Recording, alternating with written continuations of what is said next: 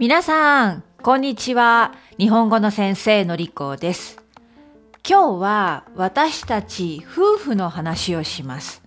私と旦那さんの話を少ししてみたいと思います。私たちは結婚約14年、結婚してから約14年になりました。ペルー人の旦那さんと日本人の私、国際結婚のカップルです。性格が全然違うんですね。えー、面白いです。でも共通点もあります。これを聞いている皆さんはカップル、恋人、まあ、結婚をされていますか？相手はどんな性格でしょうか？お互いに似ていますか？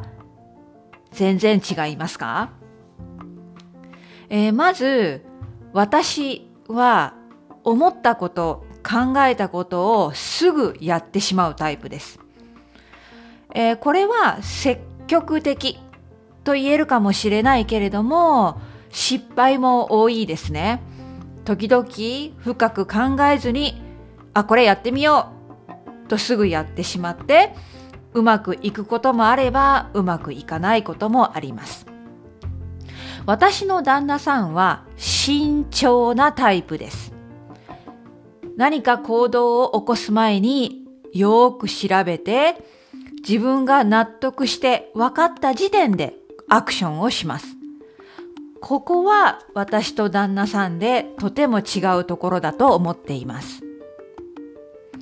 えー、そして彼はとても静かで、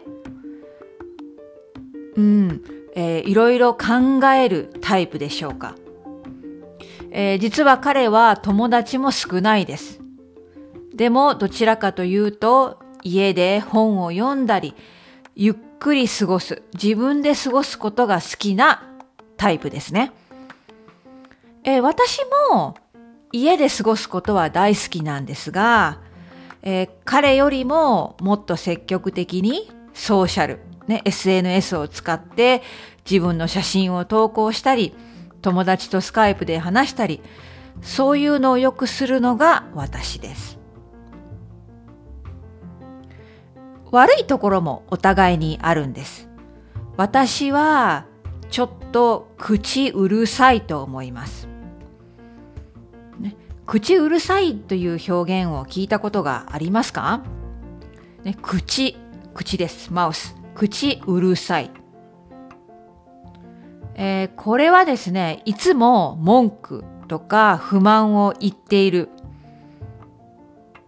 それが口うるさいですね。小さいことから大きいことまでいつも文句ばっかり言っている。これが口うるさい人なんですけれども、ね、えー、私は残念ながらその傾向があります。例えば旦那さんにこれした方がいいよ、あれして、これしないでとかね、いろいろ言ってしまいます。時々多分彼は私のことうるさいなと思っているかもしれません。ねえー、そして私のもう一つ悪い点は心配性ですね。えー、何でも思い立ってすぐやってしまう割にはまだ起きていない未来のこと、ああ、こうなったらどうしよう、ああしようってすぐ心配する傾向があります。えー、その点ですね、私の旦那さんは全然違います。何が起きてもパニックになりません。いつも落ち着いていて、状況を判断して、そしてもちろんいろいろ自分で調べて物事を解決できるのが旦那さんです。えー、このように夫婦でもね、似ている点と違う点たくさんありますね。え似ている点は何でしょうか？そうですね。性格ではないけれども、まあ、趣味とか好きなことは似ているかもしれません。えー、私たち夫婦二人とも旅行がとても好きです。そして美味しい料理を食べることも好きです。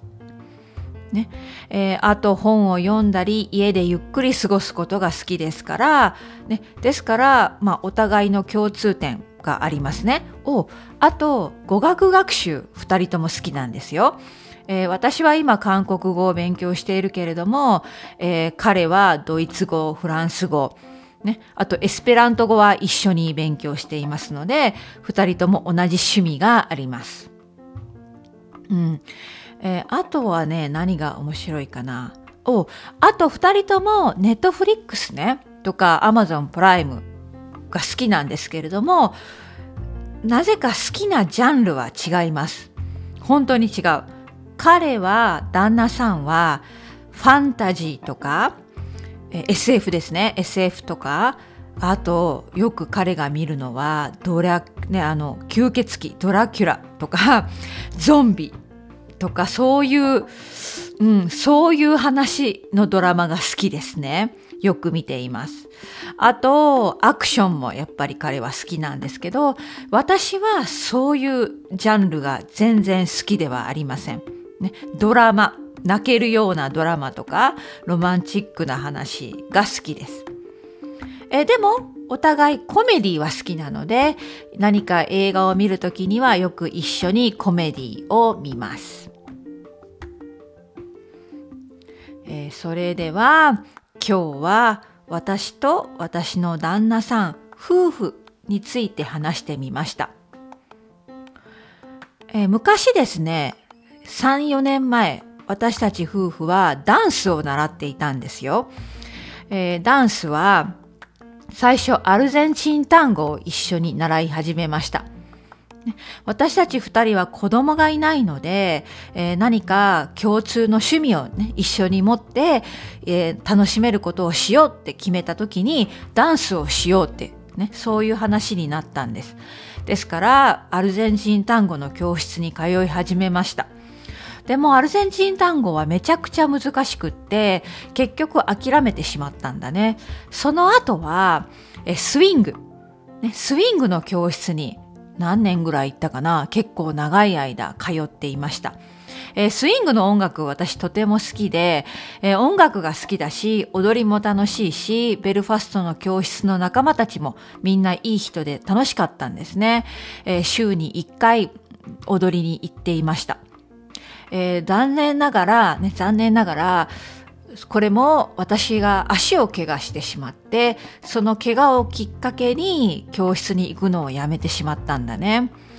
えー、でもチャンスがあれば、また二人で何かできたらいいな。特に私はダンスは好きなので、えー、また無理のないね、私の年に合ったダンスがあったら行きたいな、習いたいなって思っています。はい。それではまた明日。